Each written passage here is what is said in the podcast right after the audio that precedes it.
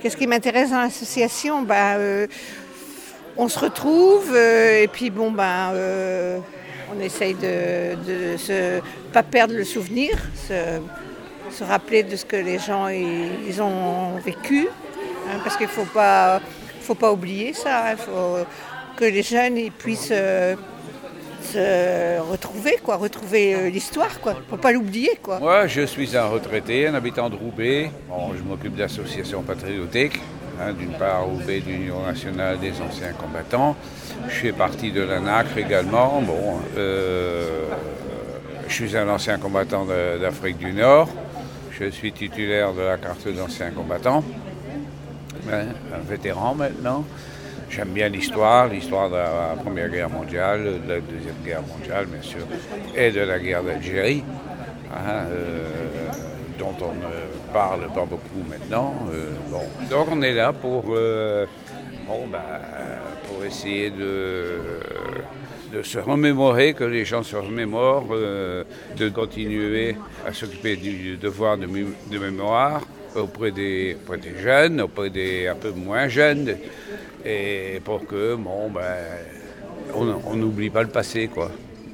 Pour prendre la suite. Pour prendre la suite, oui. Voilà. Eh nous sommes arrivés à la coupole il y a très peu de temps, donc avec les, les collégiens de Lucie Aubrac, 32 et 18, 18, donc 17 amis de la résistance. Le 18e arrivera cet après-midi. Ça sera une journée exceptionnelle de visite et qui, pour moi, sera très intéressante. très, verrouillé. Ben, on reprendra après, peut-être, je ne sais pas. Vous parlez de quoi là? Euh, de, Du père de. Il m'a demandé si j'avais fait la guerre. J'ai dit non, mais je suis né pendant la guerre. Comme je t'ai déjà dit tout à l'heure. Hein, donc, euh, non. Euh, sinon, moi je connais quelqu'un. Ben, mon père était né en 1914. En 40, il avait 26 ans. Il avait déjà fait son service militaire une fois. Et il a dû. On l'a rappelé. En septembre 39, on l'a rappelé. Déjà, il a failli être rappelé en septembre 38. Pourquoi? Parce qu'il était célibataire. Et c'était au moment des accords de Munich. Mais lui, comme il venait de terminer son service militaire quelques mois avant, et qu'il était fermier dans une ferme, il a obtenu de ne pas partir en 38. Mais il avait reçu un papier de la gendarmerie pour, repartir, euh, repartir. Il venait de rentrer du service militaire, il devait repartir. Bon, là, il a eu un répit, mais en 39, le 25, euh, vers le 25 août 39, il a été mobilisé il a rejoint l'Est. Il habitait dans le sud du Nord. Il a rejoint l'Est là-bas à Beach. Donc il a fait presque un an en fait. Oui. Oui, parce que ils ont eu un, ils sont restés dans les forts à des températures de, moins 30 degrés parce que l'hiver était très froid en 39-40. Et votre père, il est quoi comme euh, pendant la guerre, pendant l'occupation, il, a fait quoi Qu'est-ce qu'il faisait? Il était civil. Il est revenu dans le Nord en septembre 1940 a resté deux mois coincé en zone non occupée, dite libre. Après, euh, comme il était agriculteur, il a eu le droit de repasser dans le nord. Mais en revenant, il y avait un point de contrôle également à Ternier. Soit à Amiens, soit à Ternier. Ternier, c'était sur la ligne de Paris-Maubeuge. Et là, il fallait montrer patte blanche pour pouvoir passer. Je vous interromps juste deux secondes. On va bientôt passer à la, euh, comment euh, au planétarium. C'est juste pour vous dire, pendant une heure, on va, on va voir le commentaire du planétarium. Ensuite, on se retrouve dans une salle pour manger et après, on, fera la visite de l'après-midi.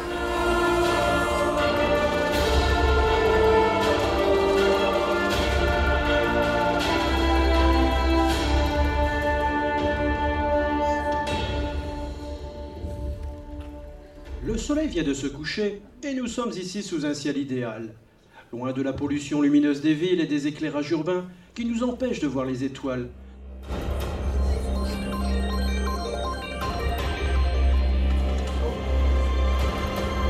Alors, bonjour, pouvez-vous vous présenter s'il vous plaît? Eh bien oui, je vais pouvoir me présenter. Je suis Sylvie Dams, présidente de l'association Les Amis de la Résistance à Nacre de Tourcoing-Roubaix. À Nacre, c'est association nationale des anciens combattants et des amis de la résistance. Alors quel est le rôle de cette association? L'association fait un travail de mémoire sur la Deuxième Guerre mondiale, mais plus précisément sur la résistance.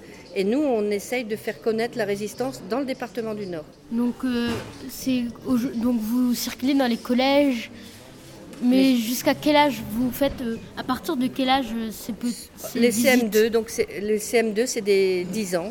Donc on va dans les, dans les écoles, les collèges et les lycées. On essaye de faire connaître les lieux de mémoire comme ici, avec le collège Lucie Aubrac, on essaye de faire connaître un lieu de mémoire important qui était dans le nord, pas dans, dans la région Nord-Pas-de-Calais. Est-ce que à la fin des activités, les jeunes se rendent-ils un peu plus compte des horreurs de la guerre et de la, que la résistance était très dure en fait? C'était pas quelque chose. Je pense que oui. Je pense que oui parce que c'est pas seulement dans le livre d'histoire, ni dans un, ça, ça ne fait pas partie d'un cours. Il y a d'autres personnes qui viennent en parler. Donc il y a une autre attention de la part des élèves il y a une autre vision. Un regard extérieur Un regard extérieur. Et une autre, c'est une autre vision, une autre façon de regarder. Alors, on va parler un peu plus maintenant de vous. Est-ce que vous avez des connaissances de, des personnes de votre famille qui ont participé ou alors fait la résistance pendant la Seconde Guerre mondiale? Oui, oui, oui. oui. J'ai deux de mes oncles qui ont été dans la résistance, ce qu'on appelait les FTPF, les francs-tireurs partisans, mais avant c'était l'organisation spéciale. Ils ont fait partie de l'organisation spéciale. L'un des deux a été fusillé au fort de Vambrechy à l'âge de 27 ans.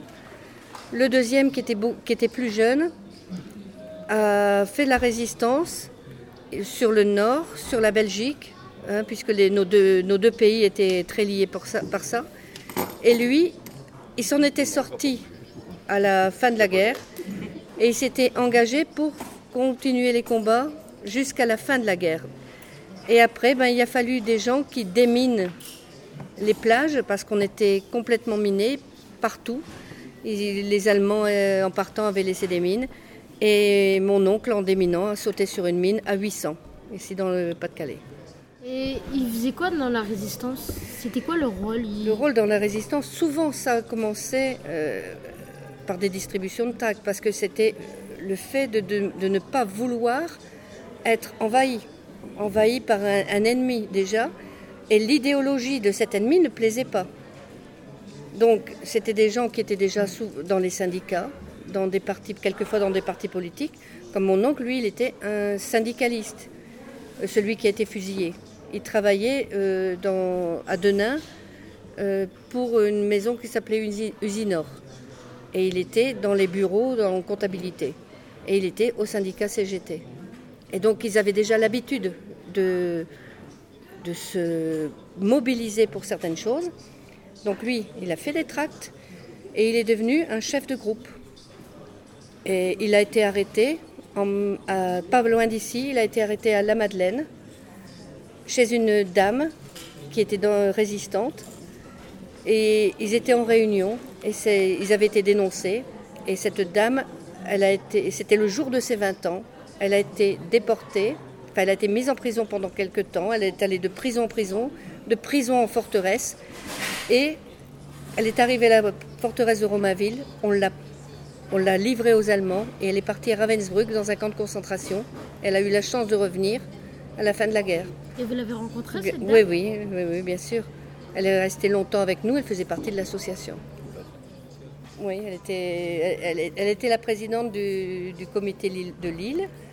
Et c'est une dame qui a été jusqu'à avait reçu comme récompense commandeur de la Légion d'honneur. Et c'est qui qui a créé l'association des Amis de la Résistance? Alors, sur Tourcoing-Roubaix, ben, c'est nous.